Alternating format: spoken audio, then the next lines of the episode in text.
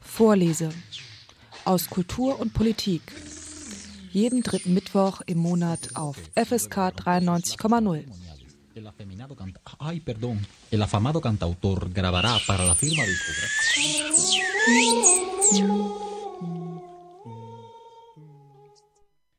Es dauerte keine vier Wochen. Vier Wochen oder genauer gesagt etwas um einen Monat herum. Dann lag die Weimarer Republik in Trümmern und die Diktatur marschierte. In einem atemberaubenden Tempo festigte sich die Macht der Nationalsozialisten. Von einem vorübergehenden Phänomen war nach kurzer Zeit keine Rede mehr. Die Etablierung der Nazi-Herrschaft vollzog sich mit einer ungeheuren Wucht, unter der sehr schnell die ersten Gegner litten. Viele Einzelheiten aus dieser Zeit sind bekannt. In dem Buch Februar 33 widmet sich Uwe Wittstock nun den Auswirkungen der beginnenden Diktatur auf die Schriftsteller des Landes. Thomas Mann, Bertolt Brecht, Else Lasker Schüler, Alfred Döblin, um nur einige zu nennen. Das Netz zog sich schnell und grausam zu. In der heutigen Sendung Vorlese aus Kultur, Wissenschaft und Politik spreche ich mit Uwe Wittstock über sein Buch. Er ist Literaturkritiker und Buchautor. Lange Jahre arbeitete er für den Fokus, davor als Literaturredakteur bei der FAZ. Guten Abend, Herr Wittstock. Guten Abend. Ihr Buch Februar 33 ist ja nun gerade erschienen. Ich habe es mit Begeisterung, aber auch mit Schaudern gelesen, muss ich sagen. Ich habe relativ viele Bücher hier auch schon vorgestellt rund um diesen Themenkomplex. Hier geht es schwerpunktmäßig um Autoren und Autorinnen, die in der Weimarer Republik in dem damaligen Deutschen Reich erfolgreich gewesen sind. Bei Ihrer Biografie ist es wahrscheinlich naheliegend, habe ich mir gedacht, dass Sie sich diesem Themenaspekt widmen. Dennoch hat es ja meistens noch ein persönliches Interesse, was dahinter steckt. Wo war bei Ihnen so der Auslöser, dass Sie gesagt haben, dieses Kapitel gucke ich mir am Anfang der Diktatur noch einmal genauer an? Also ähm, mich hat dieses äh, wahnsinnig lebendige und äh, abwechslungsreiche äh, Kulturleben der Weimarer Republik äh, immer besonders interessiert. Vor allen Dingen eben die späten 20er Jahre und die frühen 30er Jahre. Das war eine Zeit äh, von einer ungeheuren Talentfülle innerhalb der deutschen Literatur. Und ähm, die hat mich immer beschäftigt. Ich meine, als Literaturkritiker habe ich natürlich meistens über zeitgenössische Autoren geschrieben aber eigentlich immer mit so einem Auge äh, auch auf die literarische Vergangenheit und diese Zeitraum hat mich immer sehr beschäftigt. Dann kamen ein paar, na, ich will jetzt nicht sagen äh, zusätzlich politische Anlässe. Ähm, es gibt, denke ich, oder so kommt es mir vor, auch jetzt wieder eine etwas größere Neigung mancher Intellektueller zu so ein bisschen politischem Abenteurertum.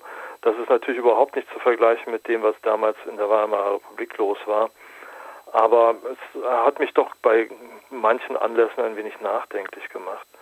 Wie zum Beispiel eben vor, was weiß ich, gut einem, einem Jahr, anderthalb Jahren, als in, in Thüringen plötzlich keine bürgerliche Regierung mehr zu bilden war, weil die Parteien an den extremen Seiten ähm, so groß und mächtig geworden waren. Und genau das war der Zustand eben auch in der Weimarer Republik. Ähm, Wilhelm Frick, der spätere äh, NS-Innenminister, hat dort als, äh, als erster äh, Nationalsozialist auch ein Ministeramt auf Landesebene bekleidet. Und ähm, ein paar solche historischen Parallelen, die haben mich dann eben doch noch mehr, noch intensiver mit dieser Zeit beschäftigt. Sie beschreiben es ja auch im, sozusagen im Vorwort, dass Sie einen Vergleich ziehen. Sie sagen natürlich liegen die Dinge glücklicherweise anders jetzt in der heutigen Bundesrepublik, aber diese wachsende Spaltung der Gesellschaft und die Dauerempörung im Netz, die den Keil immer tiefer treibt und dann die Ratlosigkeit der bürgerlichen Mitte. Hier sieht man ja auch schon Parallelen. Sie haben es beschrieben, dieses äh, pulsierende Leben in der Weimarer Republik hatte ja auch zwei Seiten. Es ist sehr viel experimentiert worden in Kunst, in äh, Literatur, in, in Architektur. Aber man darf nicht vergessen, dass auf der gleichen Seite in den 20er Jahren ja auch ein großer, zunehmend größerer völkisch rechtsextremer Block existiert hat. Ja, und da sehen genau. Sie die Parallelen. Ja, und äh, diese völkischen Töne, die man ja eigentlich ähm, seit 40, 50 Jahren äh, in der Bundesrepublik überhaupt nicht mehr gehört hat, die nehmen eben doch bei auch bei einigen Schriftstellern jetzt wieder zu und werden etwas lauter. Und das hat mich eben auch nochmal an diese Zeit der Weimarer Republik denken lassen. Und, und ich hatte das Gefühl, dass manche Leute eben denken, oh, das ist ja eigentlich gar nicht so schlimm, wir können das doch ruhig mal wieder ausprobieren. Und ähm, das, was eben in der Weimarer Republik vorgeführt wurde, in diesen ersten Wochen von Hitlers Herrschaft, war ja, dass eine Demokratie innerhalb von vier, fünf Wochen tatsächlich zerstört sein kann. Und dass das blitzschnell geht und äh, diese Rasanz, äh, in der äh, eben die Weimarer Republik zerstört wurde, die wollte ich mal am Beispiel von den deutschen Schriftstellern dieser Zeit darstellen. Das waren ja Leute, die erklärtermaßen Gegner äh, der NSDAP und äh, Adolf Hitlers waren und denen ging es einfach blitzschnell an den Kragen. Die hatten kein Jahr oder kein halbes Jahr Reaktionszeit, sondern denen blieben drei, vier Wochen. Und äh, in der Zeit mussten sie sich darüber klar werden, ähm, dass sie keine Lebens- und Arbeitsmöglichkeiten in Deutschland mehr hatten, mussten Familie, Freunde, äh, Besitztum, alles hinter sich lassen und meistens eben nur mit ein, zwei Koffern in der Hand äh, das Land verlassen. Sie haben es eben auch schon erwähnt, es gab natürlich auch Menschen, Autoren, Autorinnen, die sich dem neuen System angedient haben. Das bezieht sich ja auf alle Lebensbereiche der beginnenden Diktatur oder der, des beginnenden Dritten Reiches, dass man auch das wahrscheinlich eine, eine erschreckende Parallele zu der heutigen Zeit immer Menschen findet, die dieses Spiel dann mitspielen und bereitwillig auch in die Lücken reingehen. Wir kommen im Laufe der Sendung ja auch nochmal ja, zur Akademie ja. in Berlin. Ähm, auch da ruht ja nicht von einem Tag auf anderen das Leben, weil die Akademiker auswandern, sondern diese Lücke wird gefüllt. Sie zeigen es ja auch an einigen Beispielen in dem Buch. Ja, und zwar sehr schnell. Also in diesem Fall war es ja schon, also Hitler wurde am 30.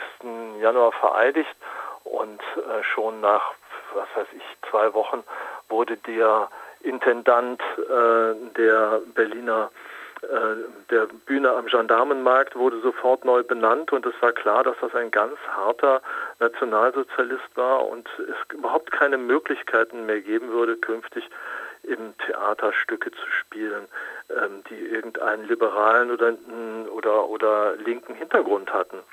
Das äh, ging also blitzschnell und ähm, wurde ja dann auch von dem Moment an gnadenlos durchgezogen. Man darf nicht vergessen, damals gab es eben kein Fernsehen. Das Theater und ähm, in, mit Einschränkungen eben auch das Kino. Das war das große Verständigungsmittel, das man damals hatte. Da ging man hin, da ging man ins Theater abends, ähm, so wie heute viele Leute eben regelmäßig Fernsehen gucken.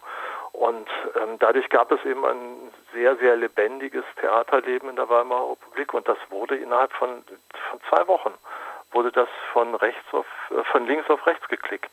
Und damit war äh, für viele ähm, Schauspieler, für viele Regisseure und eben vor allen Dingen Theaterautoren eine berufliche Existenz in Deutschland gar nicht mehr möglich.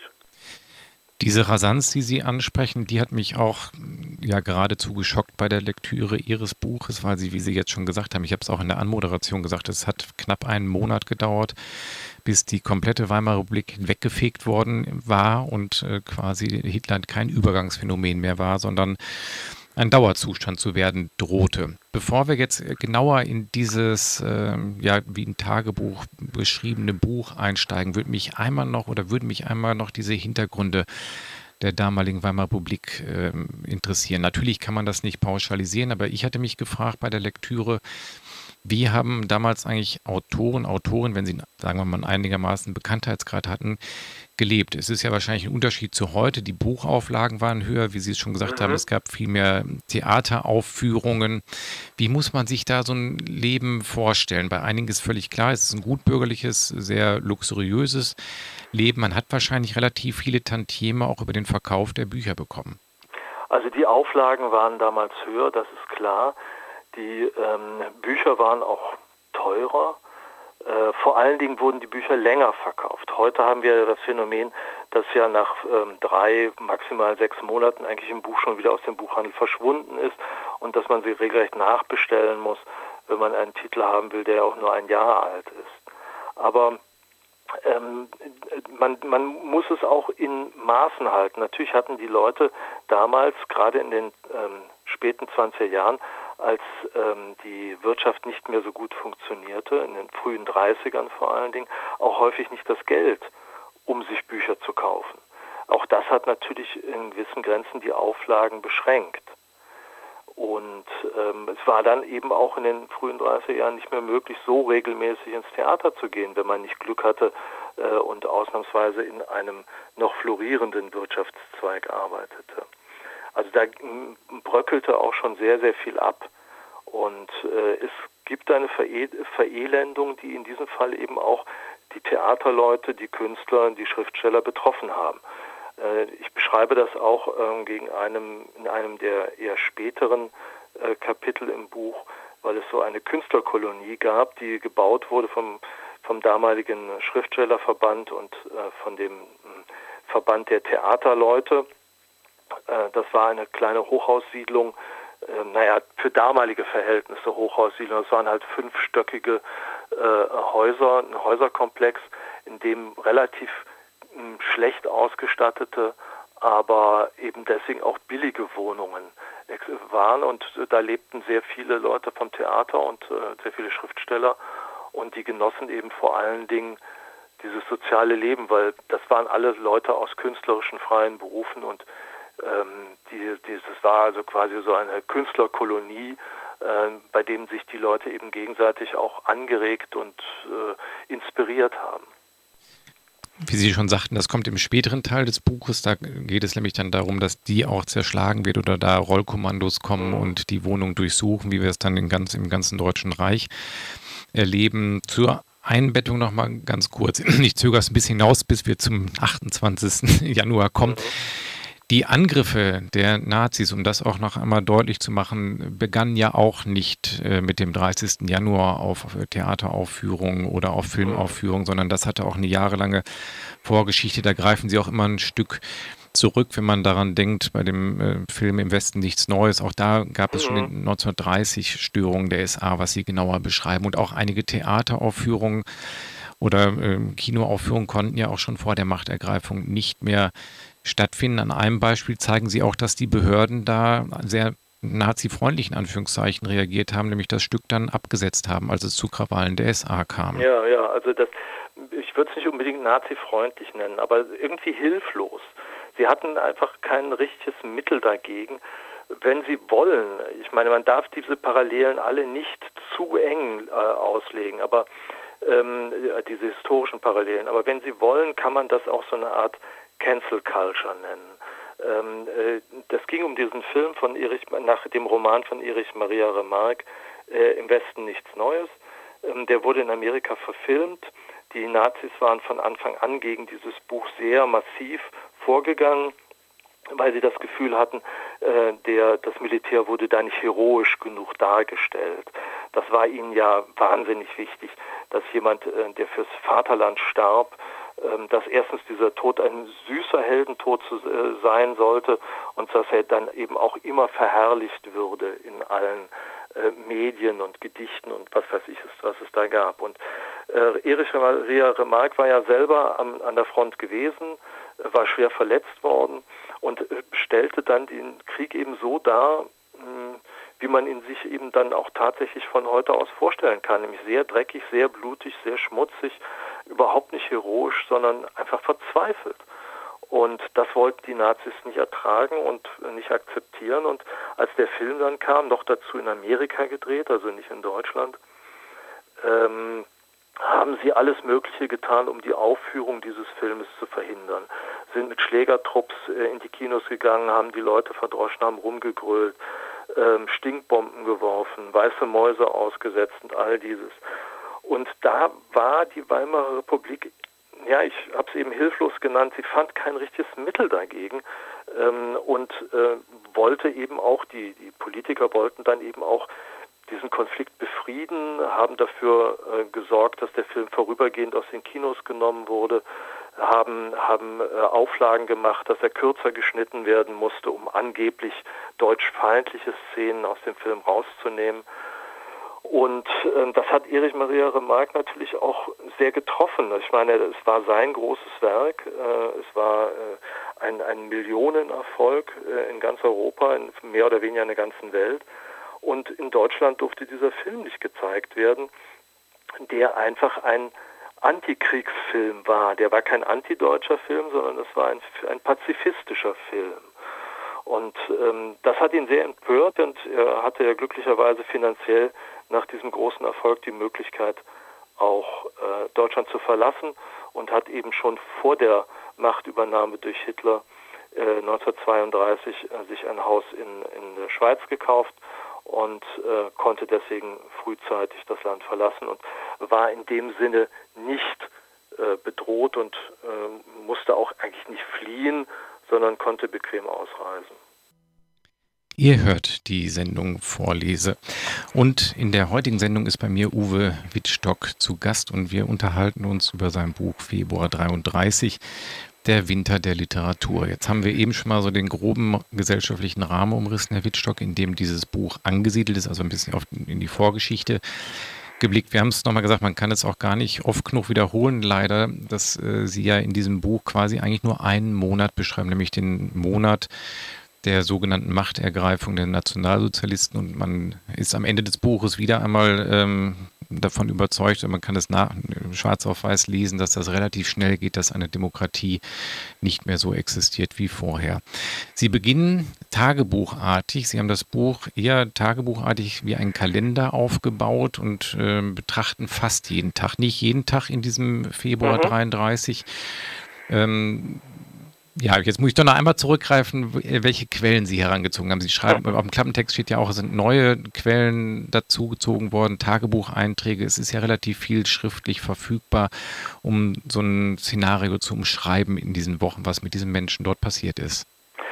Ja, also mir war es halt wichtig, einerseits mich ganz äh, klar auf äh, Belege zu äh, konzentrieren. Also die Dinge, die ich beschreiben wollte, sollten auch so belegbar sein in den Unterlagen, die man in Tagebüchern, in Briefen, in Memoiren, in ähm, Biografien finden kann. Das war das eine, was mir wichtig war. Das andere, was mir sehr, sehr wichtig war, dass es so lebendig und anschaulich wie möglich beschrieben wird. Ich wollte jetzt keine äh, literaturwissenschaftliche Faktensammlung äh, publizieren, sondern wollte eben äh, im Idealfall das Ganze wie so äh, eine Sammlung von Filmszenen ablaufen lassen. Äh, wollte die Leute sich eben tatsächlich unterhalten lassen, äh, diese Schauplätze mit zeigen, wo die Leute ähm, sich unterhalten haben, wo sie sich getroffen haben, wo sie bedroht wurden und ähm, dem Ganzen so eben so viel Plastizität und Lebendigkeit zu geben äh, wie irgend möglich. Und da bot sich dann der 28. Januar äh, 1933 besonders gut an. Das ist ja zwei Tage vor der Machtergreifung. Äh, da fand das größte oder das wichtigste gesellschaftliche Ereignis Berlins in der Wintersaison statt, nämlich der Presseball fand statt. 5000 Leute in mehreren Riesensälen in einem äh, äh, Gesellschaftshaus äh, in, den, in, in Zoonähe. Und dort wurden viele Kapellen, viele Tanzflächen, äh, Nebensäle, Bars, äh, äh, Restaurants, das war da alles. Und ähm, die prominenten Leute wurden quasi umsonst eingeladen. Ähm, sie kriegten Ehrenkarten und rund 4000 Leute haben sehr, sehr teure Karten gekauft, um sich mal für einen Abend äh, mit diesen Prominenten äh, in einem Ball tummeln zu können. Und äh, an dem gleichen Tag ist ähm, Franz von Schleicher, der äh, letzte ähm, Kanzler der Weimarer Republik, zurückgetreten. Und ähm, die, die, die Regierungsloge war schon ganz leer. Die Kellner standen in der Regierungsloge ähm, arbeitslos herum.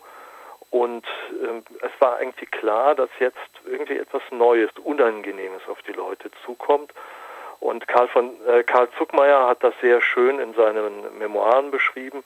Und auch von anderen äh, Schriftstellern konnte man da sehr viele Quellen finden, was da auf diesem äh, Presseball los war. Und das war für mich ein sehr guter Einstieg, um eben auch einen Rückblick zu halten auf diese sehr lebendige, sehr äh, ja, talentvolle Kultur der Weimarer Republik und von dort aus dann eben zu zeigen, wie die Schriftsteller reagieren auf diesen Machtwechsel hin zu den Nationalsozialisten, dass es einige gibt, die das äh, sich als unpolitisch ausgeben und glauben, sie könnten quasi drüber weg, drunter wegtauchen. Andere wiederum, die glauben, äh, in kürzester Zeit ist dieser Hitlerspuk sowieso wieder vorbei.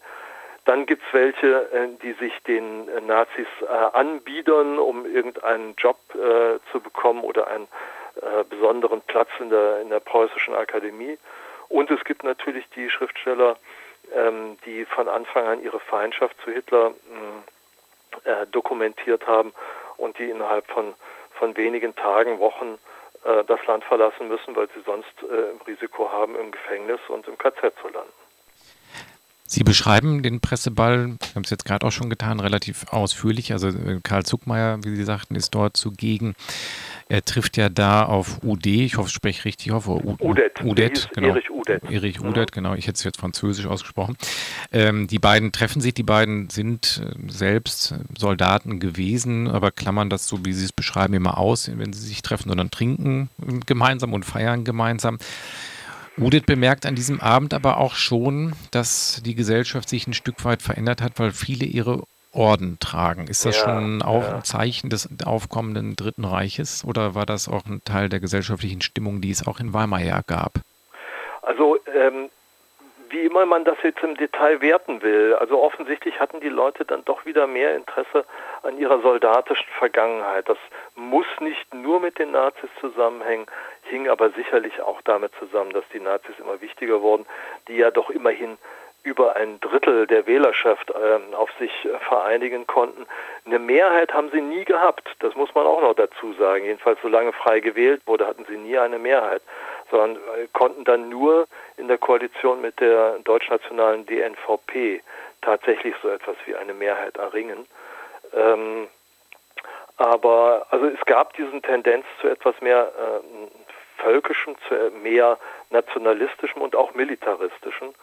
Und ähm, Udet, der sich so ähnlich wie die wie manche Künstler eigentlich für unpolitisch hielt, Udet äh, ist dann doch drei Monate später auch in die NSDAP eingetreten, weil er im äh, Reichsflugministerium äh, dann eben eine Chance sah, äh, Karriere zu machen als Flieger. Die hat er dann auch gemacht und äh, seinen Weg äh, als angeblich unpolitischer Mensch der eben für Deutschland kämpfen wollte und fliegen wollte, äh, ist ja dann von Karl Zuckmeier in dem Stück des Teufels General nachgezeichnet worden. Äh, und eben die Hauptfigur ist tatsächlich nach Udet quasi in der Literatur von, von Zuckmeier porträtiert worden. Und Udet war ja auch im Ersten Weltkrieg schon Flieger, wenn ja. ich das richtig in Erinnerung habe. Ne? Also das, das muss ich sagen, das, das war mh, für mich als Schrei äh, für mich als Autor nicht ganz einfach, weil man da plötzlich ein ganz anderes Vokabular braucht, um das zu beschreiben. Er war halt einer der erfolgreichsten äh, Flieger der deutschen äh, Luftwaffe damals und im Ersten Weltkrieg befand sich eben, war Luftwaffe eben letztlich das Aufeinander zufliegen von Flug, von, von so Doppeldeckern, äh, während die sich mit Maschinengewehren beschossen haben. Äh, also letztlich äh, Duelle äh, unter freiem Himmel, in, in der Luft quasi in den Wolken, Duelle in den Wolken. Und er hat, wenn ich die Zahl jetzt richtig im Kopf habe, immerhin 62 Gegner abgeschossen, ähm, hat also quasi wie, wie ein Cowboy 62 Mal die, das Duell auf der, auf der offenen Straße da gesucht und ist immer davon gekommen. Er muss wirklich ein exzellenter Flieger gewesen sein, ein guter Schütze und äh, andererseits eben auch ein, ein, einfach ein Hasardeur, ein, ein Mann, der der, der ein, ein Adrenalin-Junkie war, ohnegleichen, und äh, hat gleichzeitig eben auch, ähm, da, oder nicht gleichzeitig, sondern hat nach dem Ersten Weltkrieg dann in der Weimarer Republik, äh, ist er geflogen äh, bei, bei Flugshows, oder eben auch für die UFA bei Filmaufnahmen. Dann hatte er da ja auch etwas gemeinsam mit Hermann Göring, der ja auch im Ersten Weltkrieg schon erfolgreicher Kampfpilot gewesen ist. Also man darf nicht vergessen, dass diese Zeit, ähnlich wie die Zeit dann nach, dem Zweiten Weltkrieg, davon geprägt waren, dass fast alle Männer in Deutschland im, äh, wehrfähigen Alter Fronterfahrung hatten. Ja, Soldaten waren. Soldaten. Genau. Und, ähm, und ja, eben auch von diesen Kriegserfahrungen zehrten, beziehungsweise auch unter ihnen litten. Ähm, das war natürlich auch eine Verrohung der Menschen, die wir uns heute hm, kaum vorstellen können. Wir befinden uns jetzt ähm, in einer Friedenszeit bei einer über 70 Jahre lang gut funktionierenden Demokratie und einer gut funktionierenden Wirtschaft. Die Weimarer Republik hatte nur äh, äh hatte ja nur 14 äh, Jahre, 15 Jahre existieren können und hatte nie eine einigermaßen gut funktionierende Wirtschaft, hatte die Inflation, hatte diese spanische Grippe, ähm, eine, eine Seuche, die Millionen in, Deutschen, in Deutschland umgebracht hat und, ähm, und dann eben die Weltwirtschaftskrise ab 1929. Ähm, dass das diese verrohten Menschen aus dem äh, Ersten Weltkrieg, auf, dass sie darauf ganz anders reagiert haben, ähm, als man sich das heute wünschen würde, das ist natürlich auch ganz klar. Ja. Am 28.01. dann am Abend, wir hatten es eben schon mal angedeutet, verlässt, äh, Entschuldigung, Erich Maria Remarque dann das Deutsche Reich. Sie hatten es eben mhm. gesagt, er hat sich ja. ein Haus gekauft in der Schweiz, fährt in, scheinbar in weiser Voraussicht auf das, was da kommen wird. Hitler ist ja noch gar nicht ernannt und kommt dann in der Tat auch erst 20 Jahre später zurück. In den folgenden mhm. Jahren beschreiben Sie das ja auch, wird sein Haus auch ein Ort des Unterschlupfes für Verfolgte aus Deutschland. Er war ja einer der, war er der erste bekannte Schriftsteller, den Sie recherchieren konnten, der gegangen ist oder gab es auch schon andere, die. Naja, ein heute nicht mehr so bekannter ähm, Schriftsteller, ein guter Freund von Heinrich Mann, nämlich Wilhelm Herzog, der war auch schon so um 1930, 31 gegangen. Andere Schriftsteller sind äh, auch frühzeitig äh, Josef Roth ist äh, quasi am Tag der Vereidigung, aber hat die Vereidigung gar nicht mehr abgewartet, ist am Tag äh, von Hitlers Vereidigung schon nach Paris gegangen. Also oder Tucholsky. Tucholsky ist ja auch sehr früh nach nach Schweden gegangen. Es gab einige Leute, ähm, wichtige Schriftsteller, die schon früh die Konsequenz gezogen haben und diese Polarisierung, diese hm, latente Bürgerkriegsatmosphäre in Deutschland ähm, äh, im Deutschen Reich in der Weimarer Republik nicht mehr ertragen haben oder nicht mehr ertragen wollten und äh, dann das Land frühzeitig verlassen haben. Der Eintrag in Ihrem Buch vom 30. Januar ist dann natürlich dementsprechend etwas umfangreicher und länger. Also es ist einerseits ein sehr genauer Blick nochmal auf die politischen Gegebenheiten dieses Tages. Hitler wird zum Reichskanzler ernannt. Sie sagten es, Josef Roth fährt nach Paris. Da war schon sein Radetzky-Marsch erschienen und er hatte sich da ja auch offen gegen die Nazis positioniert. Dieser 30. Januar war dann wirklich dieser Einschnitt, den es gab. Trotzdem ähm, beschreiben Sie natürlich auch in dem, an dem Tag ein in Anführungszeichen normales Leben. Wenn man jetzt zum Beispiel an Georg Kaiser und Landshoff mhm. denkt, die mhm. sich im Café Kranzler treffen. Da sind wir bei einem dieser Orte. Sie sagten ja, Sie haben auch die Orte sich genauer angeguckt, wo sich damals ähm, Intellektuelle ja. getroffen haben. Sie treffen sich und äh, da ist auch äh, der, der Kippenheuer Verlag, da geht es einfach um existenzielle Geldprobleme und ähm, dann kommt hinzu, dass man eigentlich immer eine hitlerfeindliche Haltung angenommen hat. Ist da diese Angst schon spürbar, auch die Angst, eventuell ökonomisch nicht mehr über die Runden zu kommen? Ja, also die, diese Angst war sofort da bei den Leuten und, und auch sehr realistisch, denn es war ja klar, dass ein, ein derart ähm, ja, rigoroses Regime wie das äh, Hitler äh, geführt hat, auch schon bevor er an der Macht war, dass die nichts tolerieren würden äh, in kultureller Hinsicht, was nicht ihren Vorstellungen entspricht. Es war ganz klar, dass die da ähm, äh, Zensur einführen würden und auch ähm, Schriftsteller äh, nicht mehr arbeiten lassen würden oder auch Verlage nicht mehr arbeiten lassen würden, die ihnen nicht passen.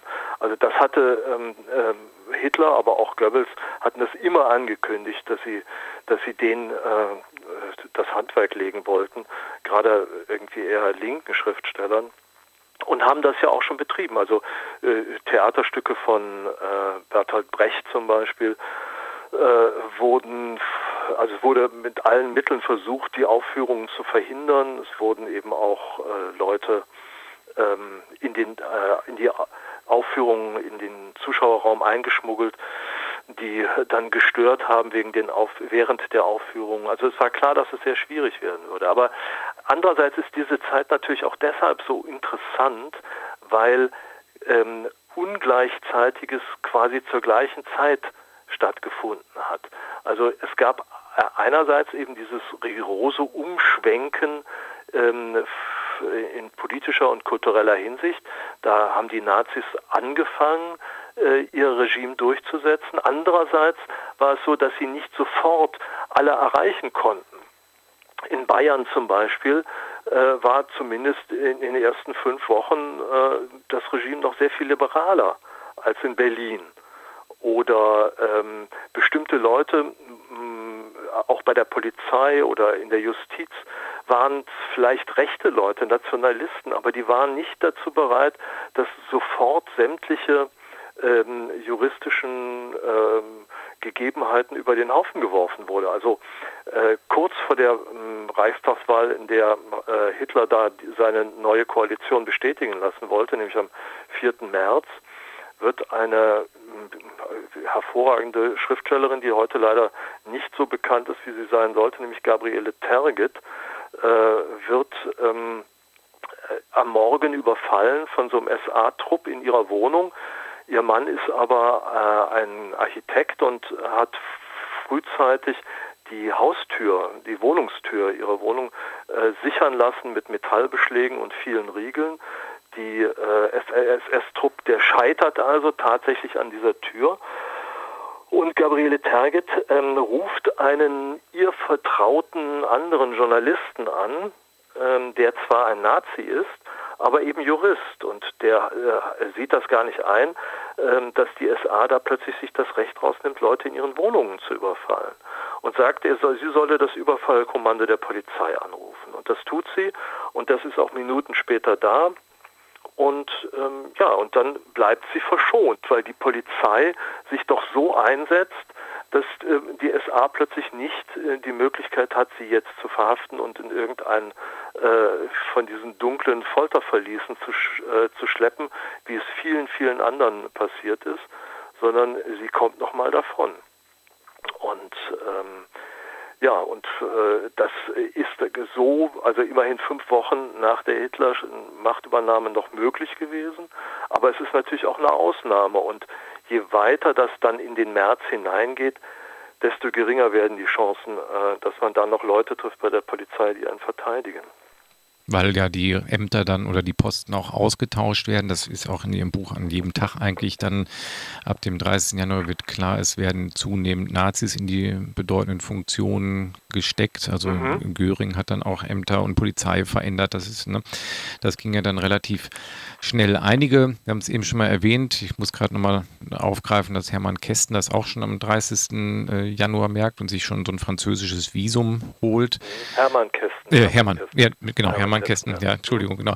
Und ähm, Sie beschreiben dann auch nochmal, dass äh, Karl von Ossietzky sich auch kurz einmal diesen Fackelzug anschaut und da schon am 30. Ja, und da schon erkennt, dass dieser Spuk eben nicht so schnell vorübergehen wird, sondern wahrscheinlich länger andauern wird. Ja, da waren die Meinungen damals natürlich auch zwischen den Schriftstellern geteilt. Die einen versuchten sich zu beruhigen und sagten, naja, das geht jetzt relativ schnell vorbei. Dann gab es ähm, äh, viele Leute mit sehr äh, äh festen kommunistischen Überzeugungen, die wussten sowieso, wie die Weltgeschichte weitergeht, nämlich, dass die proletarische Revolution auf jeden Fall siegreich sein wird und nahmen an, dass die KPD jetzt irgendwie den großen Gegenschlag plant und glaubten eben dann, äh, dass natürlich äh, die KPD den Sieg davon tragen wird. Und es gab andere wie, wie Karl von Ossietzky, der, der ein relativ illusionsloser, äh, eher sozialdemokratisch denkender äh, politischer Kommentator war, der sagte, pff, wenn die sich jetzt mal in der Macht äh, durchgesetzt haben, so wie ich diese ähm, rabiate Truppe kenne, werden die da auch sich sehr lange halten. Der andererseits aber dann nicht den Entschluss gefasst hat, das Land zu verlassen, sondern der in dem Land bleiben wollte und seine Verhaftung in Kauf genommen hat und ja, dann auch tatsächlich sehr schnell verhaftet wurde. Ihr hört die Sendung Vorlese und bei mir ist heute Uwe Wittstock zu Gast und wir sprechen über das Buch Februar 33, der Winter der Literatur. Herr Witschok, wir haben jetzt schon einen Blick in die beginnende Diktatur geworfen. Ähm, Sie beschreiben, wir haben es eben erwähnt, also einmal das Café Kanzler ist, taucht auf, dann treffen sich Erich Kästner und Hermann Kästen in der Weinstube Schwannecke in Berlin. Das beschreiben Sie auch äh, sehr lebendig, dass die beiden da wirklich diskutieren, über Flucht sprechen am 30. Januar. Kästner rät, äh, Kästner rät Kästen, das ist schwierig mit den beiden Namen, zur ja. Ausreise, da er Jude ist. Kästner möchte ja als Zeuge bleiben. Sie haben ja bewusst das Buch so aufgebaut, dass Dialoge eingehen, Tagebuchauszüge eingehen und man einen Blick bekommt, sehr realistisch nah dran an dem Geschehen ist, wie es da ist. Diese mhm. Weinstube Schwannecke war so ein Treffpunkt, wo sich ähm, Künstler und Künstlerinnen getroffen haben. Ja, das, das war eines der wichtigen äh, Künstlerlokale. Es hieß eigentlich Weinstube Stefanie, aber ähm, da der äh, Schauspieler Viktor Schwanecke, der ein bekannter Mann war und viel in Berlin gespielt hat, sich diese Weinstube gekauft hat, um sie als ähm, Künstlertreffpunkt quasi anzubieten, äh, wurde das von den Leuten, die dorthin gegangen sind, eben überhaupt nicht mehr Stefanie genannt, sondern Weinstube Schwannecke oder einfach zu Schwannecke. Man ist halt zu Schwannecke gegangen. Da waren viele Premierenfeiern. Da wurde äh, zum Beispiel, was weiß ich, Brecht äh, hat dort mit seinen äh, Schauspielern oder auch mit seinen Auftraggebern und Theaterleuten verhandelt. Und ähm, ja, und Kästner und Kästen, Hermann Kästen, der sowohl Schriftsteller wie auch Lektor war, äh, die passen da sehr gut in dieses Milieu rein und ähm, haben sich einfach an dem Abend nochmal getroffen, um, um dieses Ereignis, dieses Machtwechsels zu besprechen und ja, so gut es geht zu verarbeiten für sich. Ja, und es wird deutlich, wie nah das da schon ranrückt eigentlich, ne? direkt am Tag dieser, dieser Machtübernahme. Mhm. Dann beschreiben Sie auch nochmal relativ ausführlich äh, den den Tod oder den Mord an dem SA-Mann Maikowski und dem Polizisten Zauritz. Hier kommt ja so ein bisschen, ja, schlagen Sie den Bogen von diesem politischen Ereignis, diesem Mord, der dann von Goebbels ausgeschlachtet wird und mit einem großen Begräbnis schon gefeiert wird, obwohl es ein Auftragsmord, der von ihm selbst mehr oder weniger gewesen ja. ist. Da schließt sich aber dann ein interessanter Kreis zu Heinrich Mann an der Stelle. Ja, das ist, das ist wirklich eine faszinierende Geschichte. Also man weiß, durch viele, viele Aufzeichnungen eben sehr genau Bescheid über den 30. Januar und äh, auch über diese Planung des Fackelzuges, der da stattgefunden hat, um ähm, äh, zu Ehren von, äh, von Hitler. 25.000 SA-Leute, SS-Leute sind da ähm, äh, die Wilhelmstraße runtergezogen, beziehungsweise durchs Brandenburger Tor. Und ähm, eine der, der aggressivsten äh, SA-Truppen äh, ist, hatte dann keine Lust nach Hause zu gehen und ist in ein bekanntes ähm, kommunistisches, äh, hauptsächlich eben von Kommunisten bewohnten Stadtviertel gegangen und hat da angefangen, was sie vorher auch schon gemacht haben. Das war jetzt nicht zum ersten Mal, zu randalieren, Fenster äh, einzuschlagen, äh, Türen einzuschlagen und eben auch, das waren keine harmlosen Leute, eben auch mit Schusswaffen ähm, vorzugehen und zu schießen. Die äh, Kommunisten waren auch keine Waisenknaben. Die haben sich natürlich bewaffnet und versucht, ihre, ihre Häuser zu verteidigen gegen solche Übergriffe. Es kam zur Schießerei und schließlich gab es zwei Tote, den äh, äh, Oberwachtmeister Zauritz, von dem Sie schon gesprochen haben, und einen äh, SA-Führer Maikowski. Und äh, die Geschichte, die da im Hintergrund steht, die auch erst später, also nach dem Zweiten Weltkrieg äh, recherchiert wurde, war, dass Maikowski mal bei einem SA-Treffen angedroht hatte, wenn äh, Goebbels sie irgendwie um ihren Ruhm als Straßenkämpfer betrü betrügen würde, dann wäre er der Mann, der Goebbels erschießen würde. Und das konnte sich Goebbels natürlich nicht äh, äh, gefallen lassen und hat äh, aus der aus dem SA-Trupp heraus einen Mörder organisieren lassen, der den Maikowski bei günstiger Gelegenheit erschossen hat und eben gleich den einzigen politischen, polizistischen, also den, den einzigen Polizisten, der dabei war, der ein Zeuge hätte sein können, gleich mit beseitigt hat.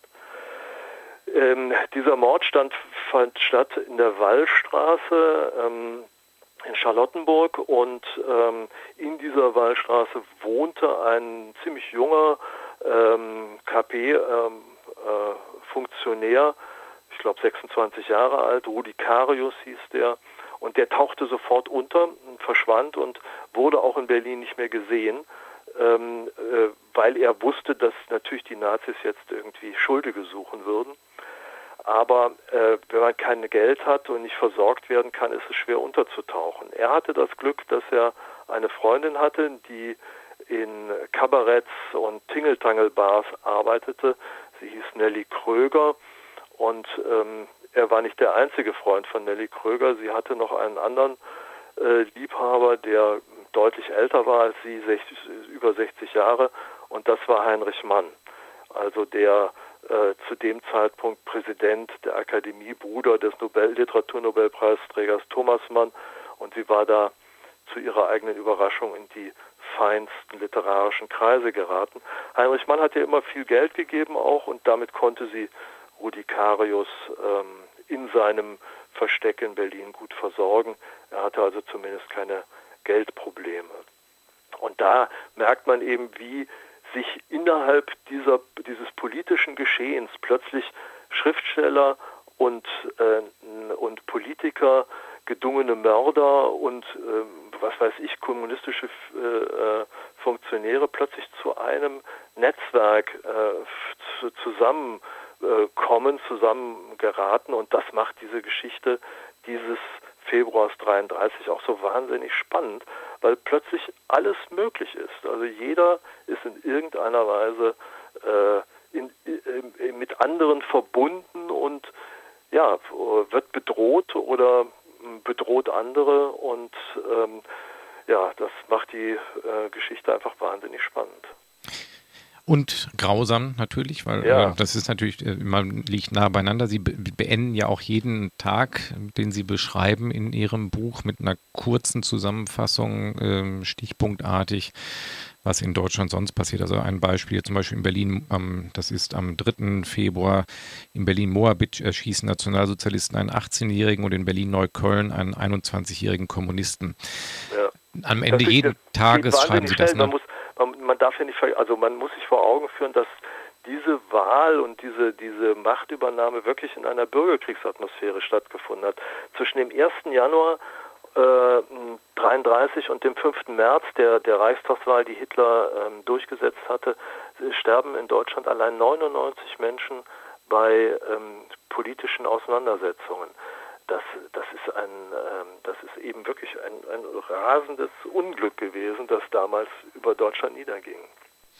Ja, es wird einem dann deutlich, wenn man immer das Ende ihrer jeweiligen Kapitel liest, dann ist immer von Toten und Schwerverletzten die Rede und es wird dann nochmal sehr komprimiert fühl- und erlebbar, wie brutal diese Zeit gewesen ist, nämlich auch nach dem 30. Januar, wo man immer oft im Hinterkopf dann doch abgespeichert hat, ab dann haben die Nazis regiert, aber es gab eine, wenn auch sehr kurze Übergangsphase, an dem sich dann auch ähm, ja, noch ein Bürgerkrieg ähm, stattgefunden hat auf den Straßen. Ne? Ja. Und es hat natürlich auch, ähm, das ist an einem Beispiel mir deutlich geworden, die SA stürmt ja auch die Wohnung von Georg Rosch und äh, findet mhm. ihn nicht mehr vor. Die Räume sind leer. Da hat er wahrscheinlich damals Glück gehabt, dass diese Überwachung noch nicht flächendeckend möglich war. Er hat dann schon das Angebot der USA angenommen zu gehen. Und das zieht sich dann ja auch durch das Buch. Wir können das jetzt gar nicht mal alles im Detail vorstellen in der Sendung. Das ist ja auch äh, gut, das nochmal nachzulesen.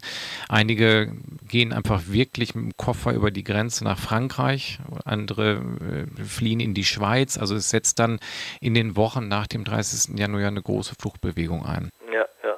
Also um ein Beispiel zu sagen, wenn wir es jetzt mal etwas leichtfertig vergleichen wollen, Heinrich Mann war damals vielleicht so eine wichtige und auch berühmte äh, Figur im, im, im, Literaturbetrieb wie bei uns jetzt Günter Grass. Und nur sechs, nur, nur drei Wochen, nur drei, und er war Präsident der Preußischen Akademie, also es war auch eine wichtige Persönlichkeit. Und er hatte Bestseller geschrieben, ähm, äh, Filme wurden nach seinen Büchern gedreht und so weiter. Und nur drei Wochen nach der Machtübernahme Hitlers äh, blieb ihm nichts weiter übrig, als äh, zu Fuß mit, einer, mit einem kleinen Köfferchen in der Hand und einem Regenschirm zu Fuß über die Brücke, äh, die Rheinbrücke bei Kehl nach Straßburg zu laufen, weil er einen anderen Weg gar nicht mehr fand, äh, wie er sich hätte schützen können vor den Übergriffen der Nationalsozialisten.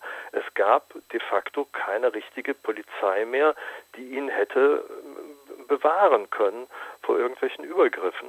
Und er war wirklich, ähm, musste zu Fuß aus dem Land fliehen.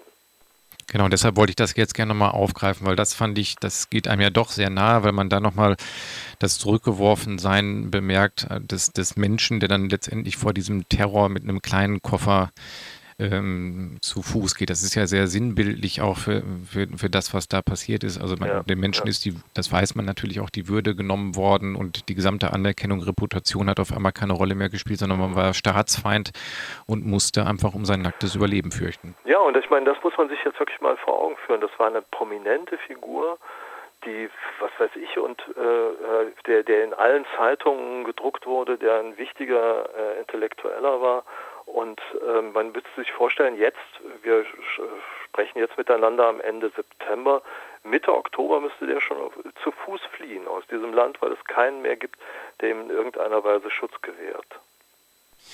Ja, das glaube ich macht ja auch ähm, diese Dramatik wird in Ihrem Buch sehr gut deutlich, weil Sie eben diese Art Kalendereinträge gewählt haben, weil man mhm. merkt von Tag zu Tag zieht sich die Schlinge zu. Es ist eben nicht in einem Fließtext geschrieben, sondern was wir eingangs schon besprochen haben, eher wie ein Tagebucheintrag, wie ein Kalendarium, wo auch nochmal deutlich wird, wenn man nochmal mal wieder liest, es ist nur ein Tag vergangen und wieder geht jemand, wieder schließt sich die Schlinge enger, wieder werden Wohnungen durchsucht und eingetreten.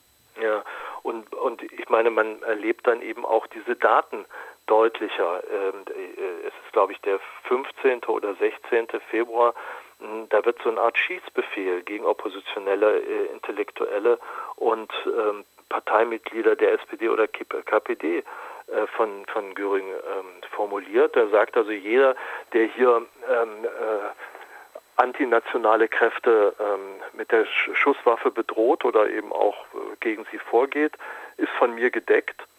Und jeder, der diese Schusswaffe nicht benutzt und dazu eben zu rücksichtsvoll ist, der hat mit Disziplinarstrafen zu rechnen.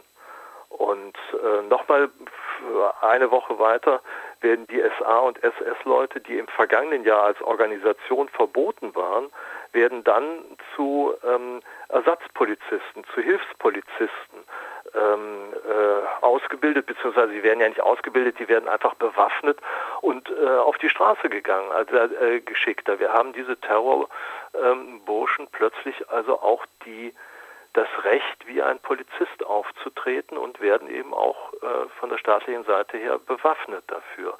Und das sind eben nur nach drei Wochen ähm, einer äh, Hitler-Regierung ist es schon so weit gekommen. Und dann eben nach dem Reichstagsbrand am 28. Äh, Februar äh, am 27. Februar in der Nacht zum 28. werden dann am 28. sämtliche Grundrechte aufgehoben und der Mensch ist dem Staatsapparat gegenüber völlig wehrlos und äh, schutzlos ausgeliefert. Herr Wittstock, wir sind jetzt fast am Ende der Sendung angelangt. Es bleibt auch noch eine Menge äh, übrig, wo man neugierig sein kann auf das Buch. Eine Sache möchte ich gerne noch mal kurz aufgreifen, weil Sie in dem Buch zu jedem Tag, nicht zu jedem, aber zu einigen Tagen auch immer die aktuelle Krankenstatistik der Grippe erwähnen. Ja. Da habe ich überlegt, hm, ist das, passt jetzt ideal in diese Corona-Zeiten? Man merkt auch da Parallelen. Die Berliner Zeitungen melden, es liegen 2000 äh, Neuinfizierte mit der Grippe, 400 liegen im Krankenhaus da an der Stelle sind die Parallelen ja äh, unfassbar. An, äh, war das so Corona-bedingt da reingekommen in das Buch? Naja, also ich meine, äh, ich habe das Buch natürlich auch zum Teil während des Corona-Jahres geschrieben. Äh, und wenn man dann irgendwie liest von einem deutschen äh, Reiseschriftsteller, der in Japan war und da von der Grippe dort berichtet, dass man in Japan ein neues Antigrippe-Virenmittel entwickelt hat, nämlich die Leute würden sich Läppchen vor Mund und Nase äh, ähm, binden, um so die äh, Viren draußen zu halten. Äh, da kann man, glaube ich, schwer dran vorbeigehen äh, an dieser Bemerkung, um das auch und, und, und nimmt das gerne auch in das Buch auf. Aber diese Grippe hat sicherlich auch zu einer Verunsicherung beigetragen. Man darf ja nicht vergessen, zu dem Zeitpunkt war die spanische Grippe, die, wie gesagt, in Deutschland sicherlich äh, eine Million Tote gekostet hat, war ja eben auch erst zwölf, zwölf Jahre vorbei oder 13 Jahre. Die war noch in bester Erinnerung. Und es gab eben keine, ähm, äh, wie soll man sagen, Maßnahmen zum Schutze der Bevölkerung. Und es gab eben keine Impfung, so wie es jetzt bei Corona war. Also die, die Parallelen deuten sich an, aber wir stehen immer wieder heutzutage auf der Seite der Glücklicheren, denen es eben besser gegangen ist als äh, damals. Und Naja, gut, also die Verunsicherung war sicherlich in diesem Februarmonat auch durch die Krankheit äh, relativ groß, aber die klang dann eben mehr oder weniger von alleine ab. Schon Mitte Februar, so um den 20. Februar so rum, äh, sind die ähm, äh, Infektionszahlen so niedrig, dass sie in den äh, Zeitungen eigentlich keine Rolle mehr spielen. Herr Wittstock, dann sage ich an der Stelle vielen Dank und kann sagen, Ihr Buch Februar 33, der Winter der Literatur, ist jetzt bei CA Beck erschienen und kostet 24 Euro. Und ich denke, wir haben heute so ein bisschen neugierig auf Ihr Buch gemacht. Ich danke Ihnen ganz herzlich für das Gespräch und wünsche Ihnen weiterhin viel Erfolg für Ihr schriftstellerisches Schaffen. Dankeschön. Ja, ich danke Ihnen auch. Vielen Dank für das Gespräch. Schönen Abend. Tschö. Tschüss.